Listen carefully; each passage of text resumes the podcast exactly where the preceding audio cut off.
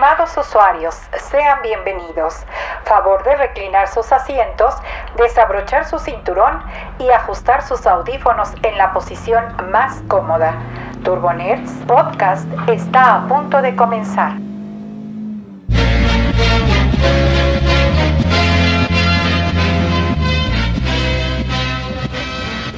Hola, bienvenidos a una emisión más de Turbo Nerds Podcast, el único podcast que grabamos en un automóvil. En esta ocasión, eh, ah bueno, para empezar, esta es la emisión número 72 en este miércoles 22 de julio. En esta ocasión, pues hablaremos de algunas noticias cortas que han sucedido en estos últimos dos días y aunque a muchos tal vez no les parezcan de tanta relevancia, hay otras que sí nos beneficiarán como usuarios. Empezamos con Logitech y Herman Miller, ya que estas dos empresas, Logitech de tecnología, ya saben todo el hardware, teclados y todo esto, y su división de gaming, y por otro lado, Herman Miller, que es una empresa que tiene muchísimos años eh, elaborando y desarrollando nuevos diseños de, de muebles para oficinas, han desarrollado en conjunto una silla gaming a las que ellos la llaman la silla gaming definitiva. Esto por la módica cantidad de unos 35.500, un poquito más, un poquito menos aproximadamente. Este, porque esta silla promete un excelente confort, un gran diseño, el cual sí es cierto, y, y además de que promete que se va a adaptar de una manera perfecta a nuestra columna vertebral.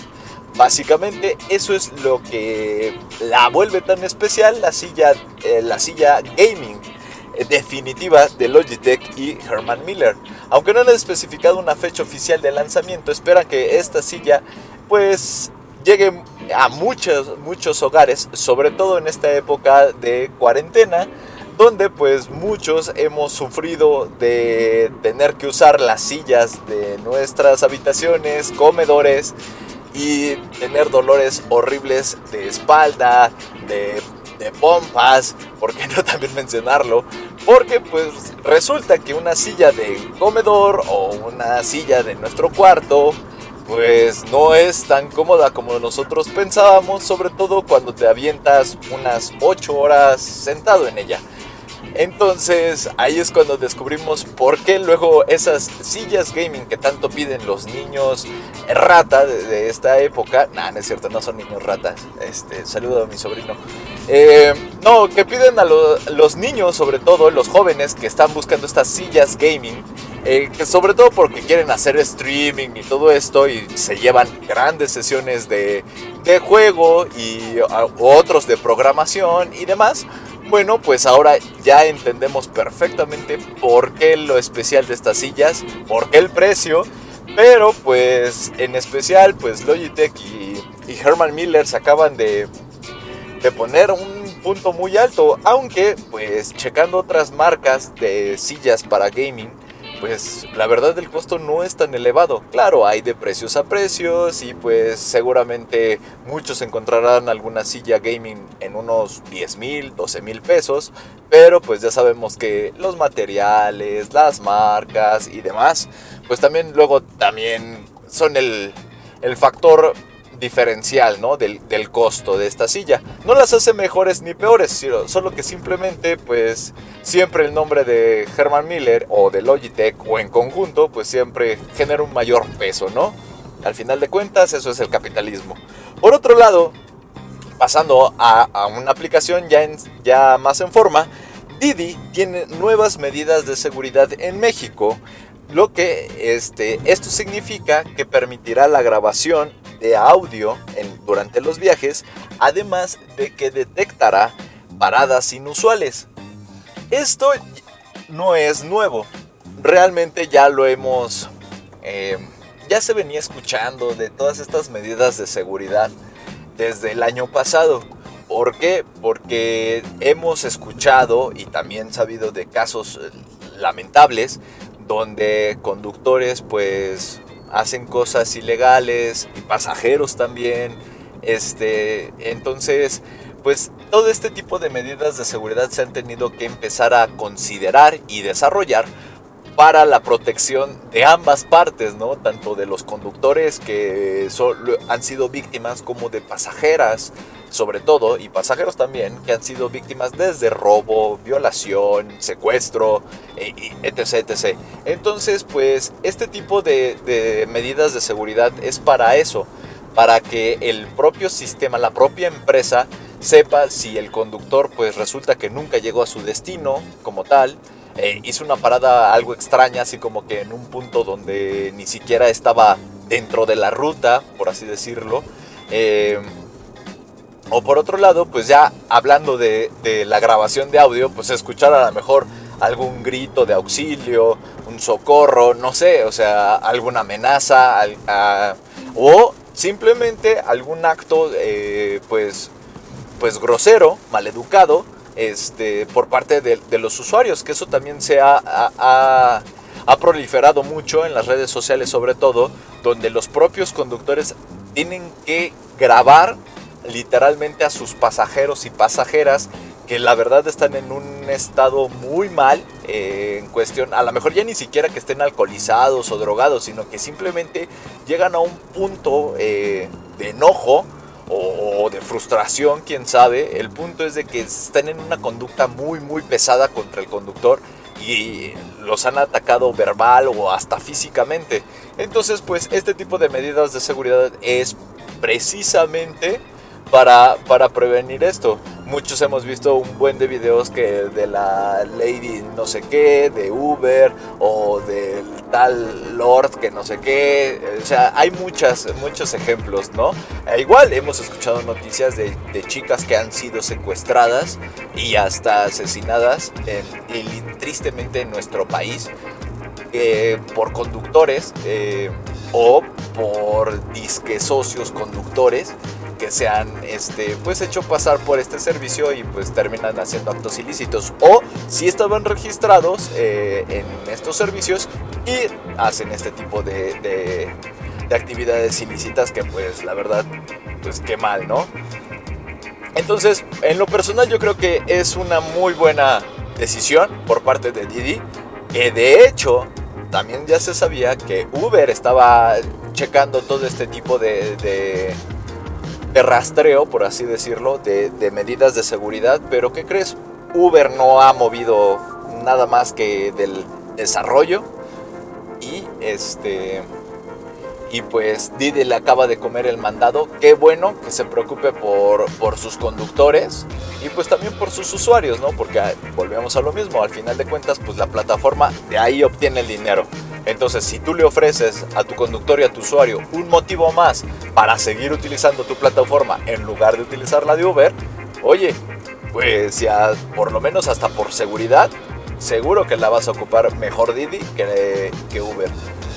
Para hacer uso de este tipo de funciones, por ejemplo, en el caso de la grabación eh, del, digamos, del habitáculo del, automóvil, se va a tener que solicitar ya sea el conductor o el, este, o el pasajero cuando eh, vayas a empezar tu viaje.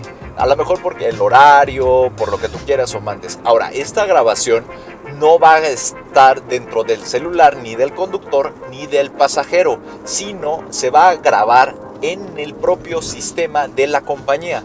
O sea, la compañía le ha destinado discos duros, por así decirlo, servidores, donde va a almacenar todo este tipo de, grabaciones testigo, por así decirlo, para que este, sea uso del conductor o del pasajero que la llegue a solicitar cuando haya pedido la, grabación. Entonces, un ejemplo, son las 2 de la mañana, acabas de salir del bar, estás en una zona que tal vez no conoces bien, o ya vienes en un estado que pues eh, no es muy bueno, ¿no? A lo mejor no estás en tus cinco sentidos.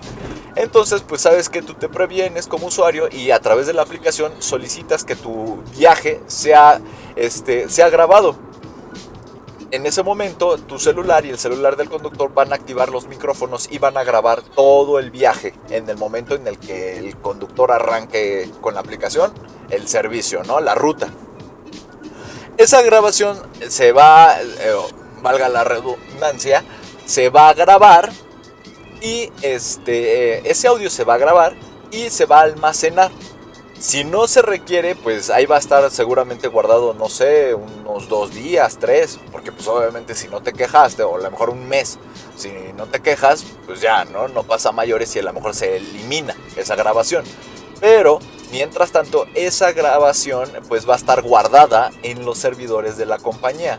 Así, si el conductor dice, no, es que este, este señor se puso muy pesado, eh, eh, me agredió físicamente y me empezó a insultar, no sé.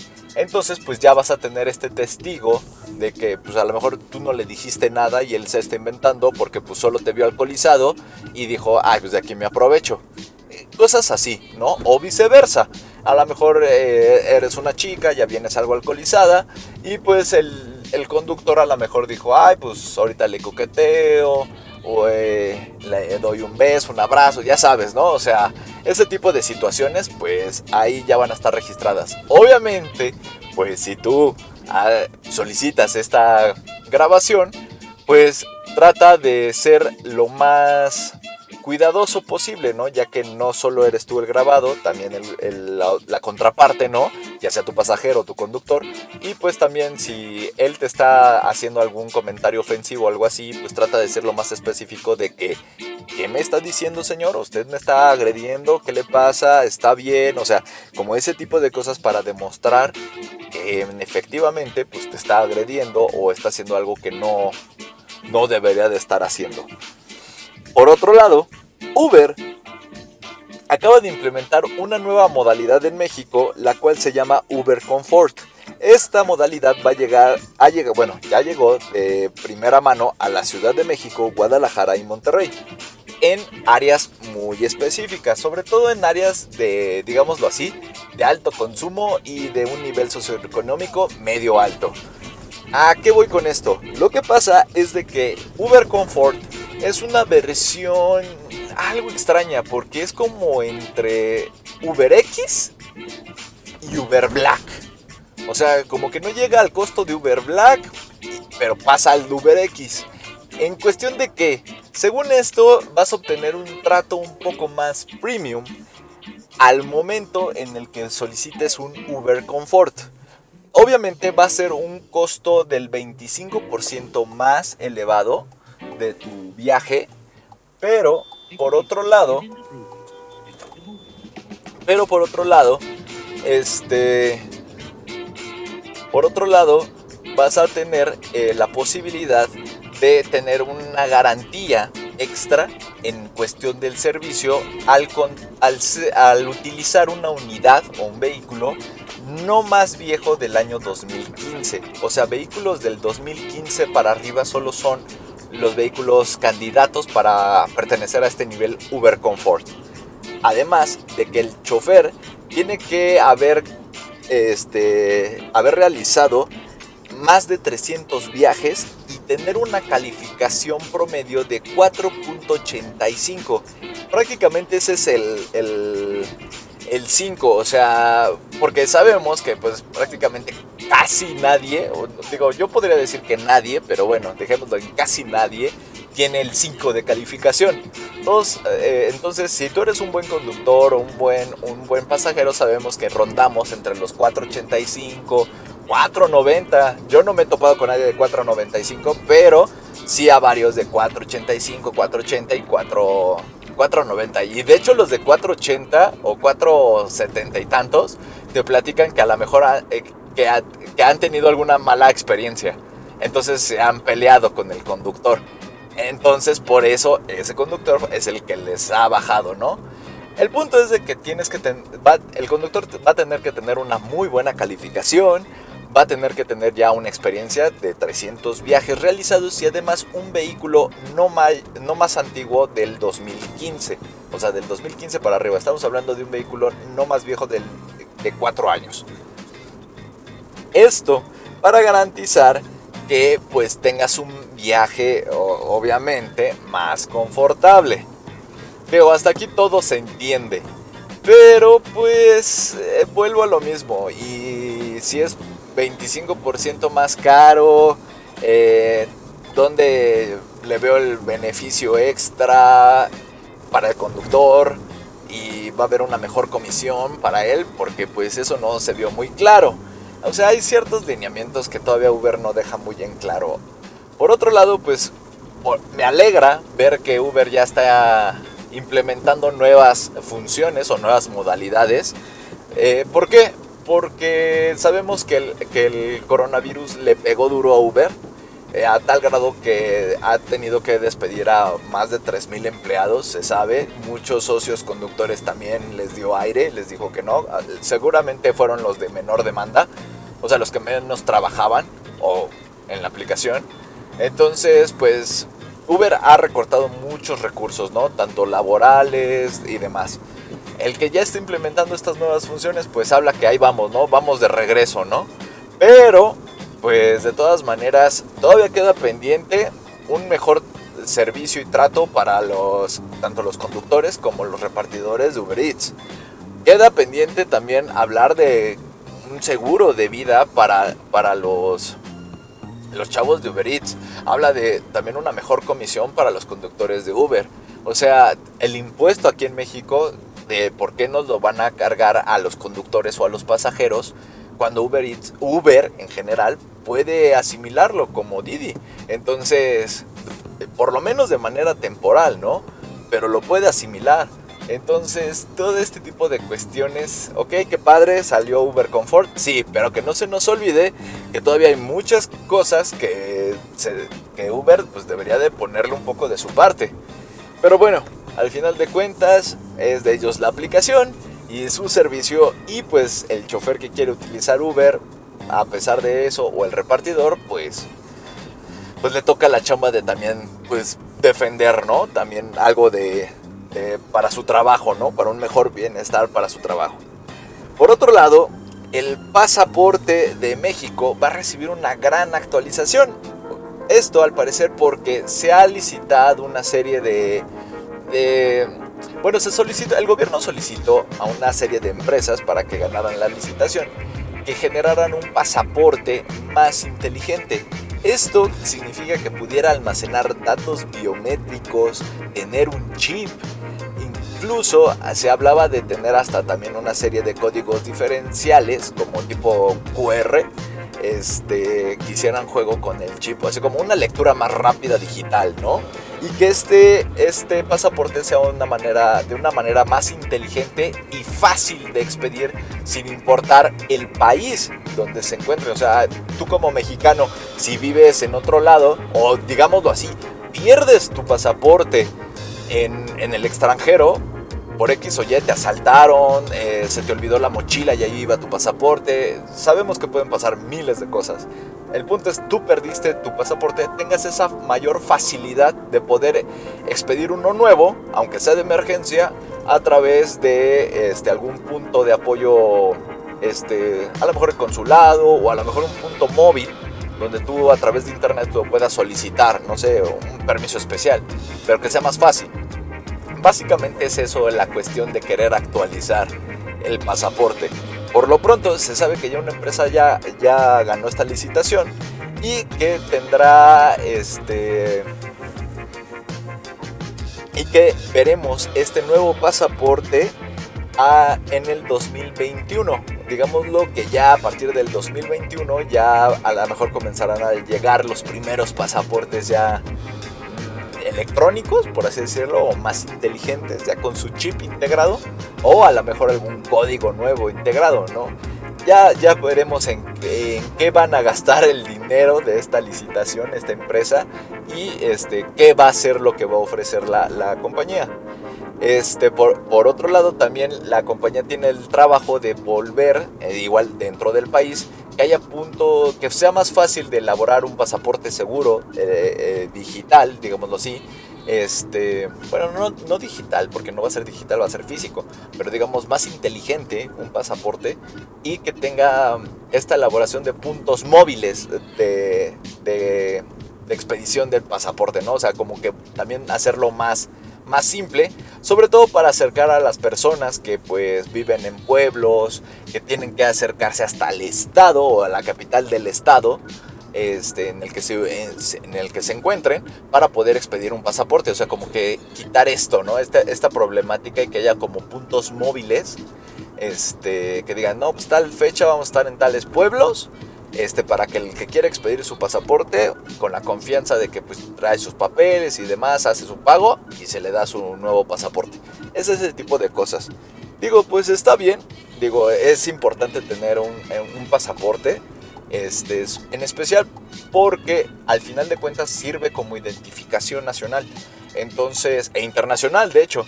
Entonces, créanme que sí es bueno siempre tener una segunda, una segunda herramienta de identificación donde pues tú puedas eh, comprobar tanto tu nacionalidad como tu identidad. No solo te quedes con el INE. Entonces, siempre es beneficioso.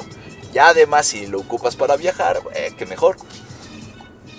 Y pues con esto nos pasamos a otro tema, ya que Spotify ahora va a empezar a ofrecer podcast con video.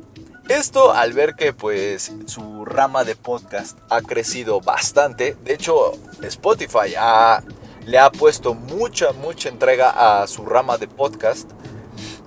A tal grado de que han notado que hay mucha creación de podcast y mucha creación de contenido en audio se nota que pues prácticamente muchas personas están abandonando la radio para pasarse a los programas en específico, como por ejemplo este que es de tecnología, bueno pues así de, cualquier otro tema.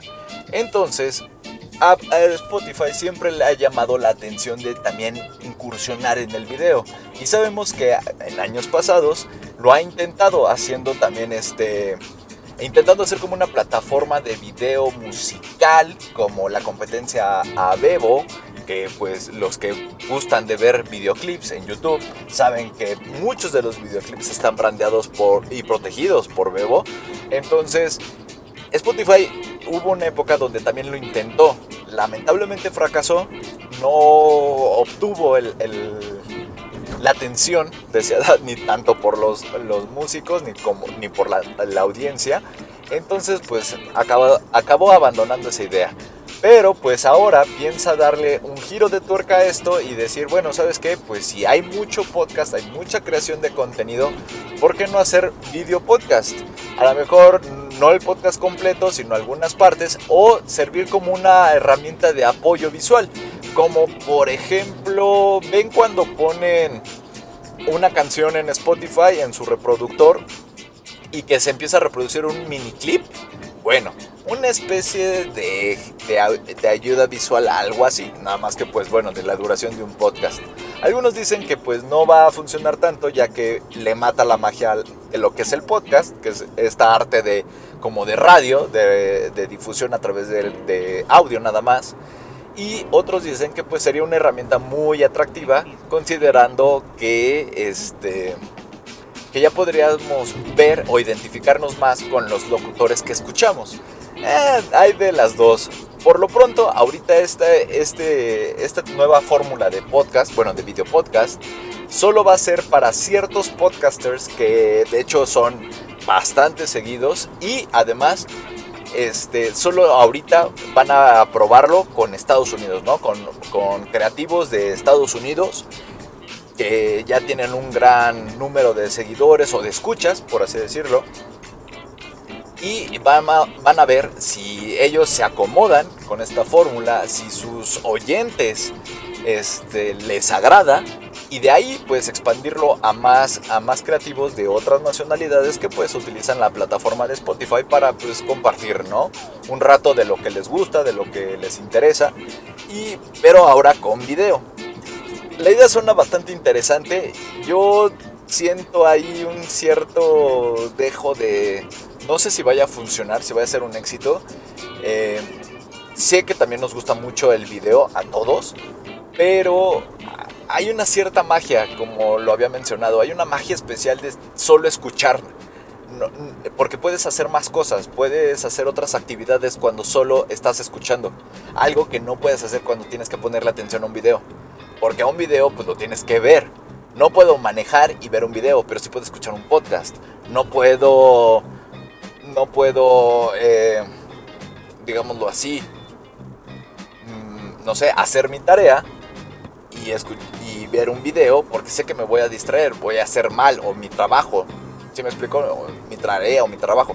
Eh, y en cambio un podcast sí, o sea, puedo estar escuchando un podcast, estar eh, risa y risa o diciendo, oh, wow, qué interesante, y pues mientras estoy trabajando en lo que estoy haciendo, o sea, curiosamente como que los humanos sí podemos hacer más cosas mientras escuchamos otra cosa, a diferencia de estar escuchando y viendo.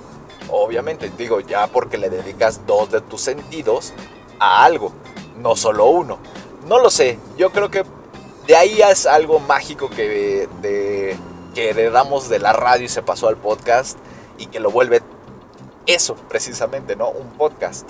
Pero bueno, esa es la idea de Spotify. La verdad, eh, espero que le funcione. Sobre todo porque Spotify es una de las pocas empresas que, que le sigue echando muchas ganas, sea en general, o sea, tanto a la la reproducción de música, a la reproducción de contenidos, la apertura a más creativos de que quieran empezar a hablar eh, de lo que quieran este, y que tengan un espacio de difusión. Entonces yo creo que está bastante interesante, me late a mí mucho la idea porque seguramente van a surgir ideas muy creativas, muy chidas. Entonces, pues ojalá que le funcione Spotify y si no, bueno, no, que no se preocupe, siguen, siguen saliendo muchos podcasts de N cantidad de temas. Y pues pasando a, otro, a otra noticia, eh, ya ahora sí es oficial. Amazon acaba de retrasar este, su Prime Day, el cual pues de este año, el 2020, el cual pues originalmente tendría que haber sido en julio, pero pues ahora no solo va a estar retrasado a finales de año, sino que va a ser eh, diferido en distintas fechas de acuerdo a la zona en en la que te ubiques. Me explico. Lo, eh, lo, que, lo que explicó Amazon fue, sí vamos a tener Prime Day este 2020, pero va a ser de acuerdo a cómo estén las zonas de cuarentena. Es decir, las zonas donde, digamos, ya no se hayan presentado picos de, brotes o de, resurgimientos de brotes de cuarentena, van a ser las primeras en poder gozar de un Prime Day. Por ejemplo, en este caso en la India va a haber Prime Day en agosto, si no me equivoco. Pero a, las, a otras zonas, como por ejemplo México, todavía no han dado una fecha oficial, aunque ya se rumorea que va a ser en octubre. Por lo mismo, porque ahorita todavía andamos en un semáforo naranja, eh, Amazon no se quiere meter en problemas porque sabe que en sus zonas de distribución pues tiene que haber mucha gente empaquetando y demás, además de sus repartidores que se encuentran en el exterior, cosas así. Entonces como que están haciendo como el mayor tiempo posible para que este para que pues digamos que se estabilicen las cosas en cuanto a la pandemia y puedan hacer su Prime Day, porque sabemos que en el Prime Day todo tu plan, toda que toda tu plantilla laboral tiene que estar ahí en las bodegas eh, eh, empaquetando. Además de que pues tiene que haber una gran convivencia con tus repartidores que están afuera y yendo y viniendo. Eh, entonces, es todo este tipo, es una, digámoslo así, que es una le generan una probabilidad mayor de que sus empleados se puedan contagiar, lo cual pues obviamente Amazon no quiere este no quiere que pase. Entonces es por eso que va a ser yo espero que o creo que por esta única ocasión va a ser en fechas diferidas, o sea que no va a ser un solo día a nivel global como era este originalmente, sino va a ser en distintas fechas de acuerdo a la zona y este, pues ya no fue en julio, ¿no? O sea, ya va a ser ahora en agosto, septiembre o octubre. Entonces, pues todo parece indicar que a México le va a tocar en octubre. Eh, ahora a lo mejor Amazon ya sabe algo que nosotros no sabemos. A lo mejor ya para octubre ya las cosas van a estar más estables. A lo mejor no solo va a ser Amazon México, sino también en Estados Unidos. No lo sé, porque no lo ha dicho Amazon. Pero pues ojalá que ya todo se haya calmado un poco para octubre. A lo mejor ya escucharemos ya noticias eh, para esas fechas de ya una vacuna. No lo sé. Entonces hay muchas cosas que ver eh, por delante. Estos meses pues ya nos quedamos sin Prime Day. De todas maneras, ahí si le buscas un poco, algunas marcas han lanzado ciertas promociones, como, no sé, School Candy, JBL, que yo me he topado, en audífonos, este, algunos monitores, me he topado también. Entonces, ahí a lo mejor hay que estarle un poco cazando las, lo que te interesa para ver si te encuentras una buena promoción, porque pues obviamente el coronavirus no, le, no solo a Amazon le ha, le ha afectado. Entonces, pues es cuestión de estar cazando, cazando ofertas. Pero pues por lo pronto el Prime Day pues fue oficialmente desplazado y diversificado de acuerdo a la zona. Y por lo pronto pues quedaremos a la expectativa a ver cuándo Amazon anuncia la fecha del, de este Prime Day 2020 para México. Pasando a un tema un poco más, más técnico, resulta que la compañía eh, Tencent, que es una compañía este, china que se enfoca en, bueno, que si muchos la conocen es por su crecimiento tan grande en la cuestión de los videojuegos, pero es una compañía eh, tecnológica que se dedica al desarrollo e investigación de hardware, software y demás en, en China.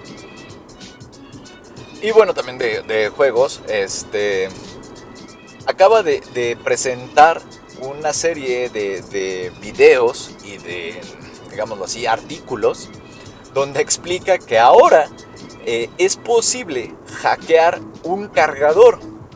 Así es, un cargador de celular. Y muchos me dirán, ¿y a mí qué me importa o para qué sirve eso? Bueno, lo que pasa es que con la llegada de los cargadores cada vez más inteligentes, con carga rápida, que lo que hace este cargador es que digamos que determina la cantidad de energía que le va a, eh, pasar a, tu celular, de acuerdo a las capacidades de este. Entonces, digamos que es la velocidad y la fuerza en la que pasa la energía, ¿no? A tu celular. Con esto de la carga rápida, a lo mejor tu celular puede pasar hasta 30 watts entonces, eh, con un cargador inteligente determina, ah, este celular es capaz de recibir esta cantidad de energía a esta velocidad. Ok, y entonces se la suministra para hacer el efecto de la carga rápida. Hasta ahí todo claro. Ahora, ¿qué es lo que pasa? Bueno, pues resulta que se descubrió que es posible hackear estos cargadores y que le suministren más energía de la que es capaz de soportar el celular. ¿Esto que provoca? Literalmente que se, desde sobrecalentamientos hasta que el celular explote. Así es. Entonces, sí es, sí es interesante este hackeo porque podría provocar este, daños a celulares este, eh, irreparables, o sea, literalmente hacerlo explotar. Claro, no explota como una bomba, sino hablo que se calienta a tal grado que la batería pues se eh, prende en llamas, ¿no? O sea, a ese grado. Pero no hablo de una explosión así de que destruya, no sé, tu pierna, ¿no? Y si así fuera, bueno, no dejen, no presten su cargador a nadie. Pero bueno, regresando un poquito al tema. Este tipo de, de investigación explicó el, cómo funciona este tipo de hackeo donde altera eh, la cantidad de, los niveles de suministración de energía hacia el celular, o sea, del paso de energía hacia el celular, lo que genera este calentamiento excesivo, ¿no? O bueno, ya quemado. y también explicó que tampoco es cuestión para alarmarnos, que esto solo es posible si, por ejemplo, un hacker o alguien que tenga el conocimiento para alterar el cargador toma ese cargador, lo conecta y lo altera a través de, digamos que tiene que tener acceso físico a ese cargador, es decir, poderse conectar al cargador literalmente y este, alterarlo. Esto generaría que pues el, cargador sea hackeado. Entonces, si tú no le prestas a nadie tu cargador y, estás preocupado porque lo compraste y es de marca china, tranquilo, no pasa nada no es como que de manera remota te vayan a hackear tu cargador. Claro que no. Solo si, eh, digamos que alguien con el conocimiento y que seguramente le caigas mal para quererte hacer eso, este, toma tu cargador y lo altera. Nada más, es la única manera de hackear a los cargadores. Entonces, pues es una idea bastante curiosa, eh, un descubrimiento bastante interesante, la verdad. Pero este, al final de cuentas, pues no es tan dramático, ya que no se hace vía remota, sino se hace físicamente, eh, ahora sí que teniendo el cargador en tus manos y queriéndolo, teniendo esa intención ¿no? de alterarlo. De ahí en fuera, tranquilos, todos están seguros, pueden seguir pidiendo cargadores de otras marcas, este, de carga rápida, no pasa nada, está bien. Nada más, pues tengan cuidado a quién le prestan su cargador.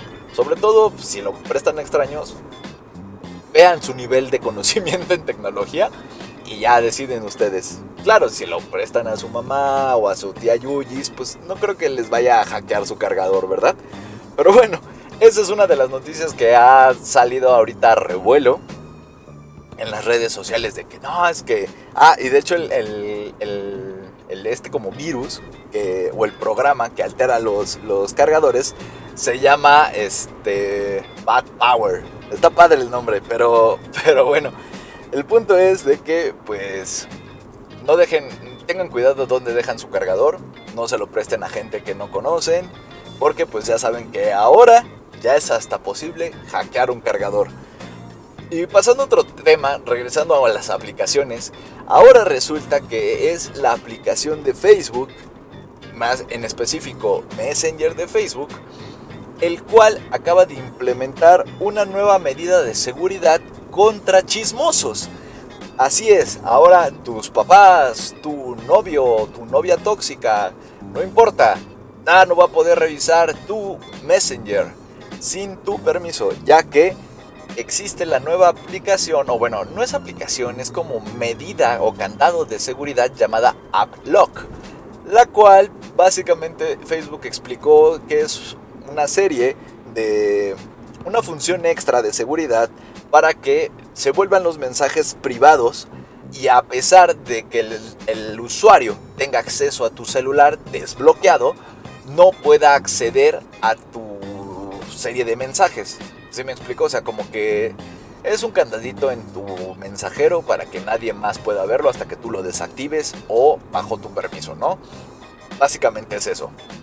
Es una medida contra chismosos básicamente contra novios y novias tóxicas, tóxicos, que pues se ponen mal plan y todo este show. Ahora, yo también soy de la idea, el que nada debe, nada teme. Y si tú tienes que esconderle algo a tu pareja, sea el género que sea, pues para que se engañan mutuamente, ¿no? Entonces, mejor váyanse por la vía más sana y quédense con la conciencia limpia. Y si no lo van a hacer, pues bueno, ya tienen esta nueva función llamada AppLock, la cual les va a dar ese, ese plus extra de, seguridad. Porque ya sabemos, ¿no? A lo mejor, eh, pues tú tienes, no sé, tu iPhone o tu Samsung y pues tienes eh, protegido con tu huella dactilar o con tu rostro, pero pues por otro lado se sabe tu contraseña, ¿no? Entonces, pues si ya se sabe tu contra, ahora invéntate una mejor. Claro, no vayas a poner 1, 2, 3, 4, 5, 6 en AppLock, porque pues ya es el colmo, ¿no? O sea, date un poquito más de crédito a, a ti y a tu cerebro. Invéntate una contraseña más difícil. Y pues así vas a proteger tus mensajes de ojos curiosos que luego te piden tu celular así de, ay, me dejas hacer una llamada o, ay, me dejas tomar una foto, ya sabes. Así les das un poquito más de protección. Nunca se sabe, nunca se sabe quién quiera chismear en tu, en tu Messenger. Y pues, este, para, para, para pasando a otro tema, para pasar a otro tema ya igual de perturbador, yo creo que hasta más perturbador, eh, resulta que ahorita Elon Musk ha vuelto a ser tema de conversación pero ahora sí ya es por otro tema, otro rubro bastante interesante, ya que este Elon Musk eh, desde hace mucho tiempo ha estado en, digamos que supervisando y ahí inyectándole también a una nueva especie de startup empresa que se llama Neuralink. Esta empresa realmente el objetivo que quiere hacer es convertir al ser humano básicamente en un ente híbrido entre lo analógico y lo digital. Créanme, no exagero, es como una, una especie de androide. Me explico mejor. A través de una serie de, de chips y circuitos que van a ir conectados a nuestro cerebro, esto permitiría competir contra la inteligencia artificial, que, eh, que, bueno, según muchos, va a acabar por superar al ser humano en, pues, eh, a partir de cuando sea desarrollada, pues muchos dicen que no en mucho tiempo, después de esto, pues va a superar al ser humano y luego va a venir Terminator y Yo Robot y Matrix y todo, ¿no? Bueno, esas son como las teorías de lo que va a pasar. El punto aquí es de que Elon Musk dice, bueno, pues vamos a volvernos nosotros también más digitales, más electrónicos, por así decirlo, con esta nueva, este nuevo aparato, ¿no? Con el Neuralink. Lo que va a hacer es de que va a generar una serie de funciones que pueden ir desde literalmente eh, transmitir música directo a nuestro cerebro, puede ser capaz de reducir la generación de adicciones y depresión, también estimular la liberación de oxitocina, serotonina y otras sustancias químicas que se, que se generan en nuestro cerebro cuando sea necesario. O sea, ya estamos hablando, o sea, este tipo de sustancias son las que generan placer, miedo, eh, eh, paranoia, temor, o sea, un buen de cosas. Yo no soy experto en esto, más o menos fue por lo que leí y entendí. Pero básicamente es como darte una herramienta, un control mayor de tu cerebro a través de un dispositivo que va a estar conectado a él. Esto la verdad está bastante interesante. De hecho, a primera instancia cuando escuché, bueno, leí esto, me recordó así, rápido, me recordó a, a Ghost in the Shell. Los que no han visto la serie, véanla, literalmente es como de donde surgió todo el concepto de Matrix, pero eh, Ghost in the Shell, créanme que va un paso más adelante. Este, entonces, créanme, van a entender mucho. Por lo menos vean la película de Scarlett Johansson. No se dejen guiar que, hey, es que este Scarlett Johansson este, tenía que ser una actriz japonesa. Quítense esa mentalidad.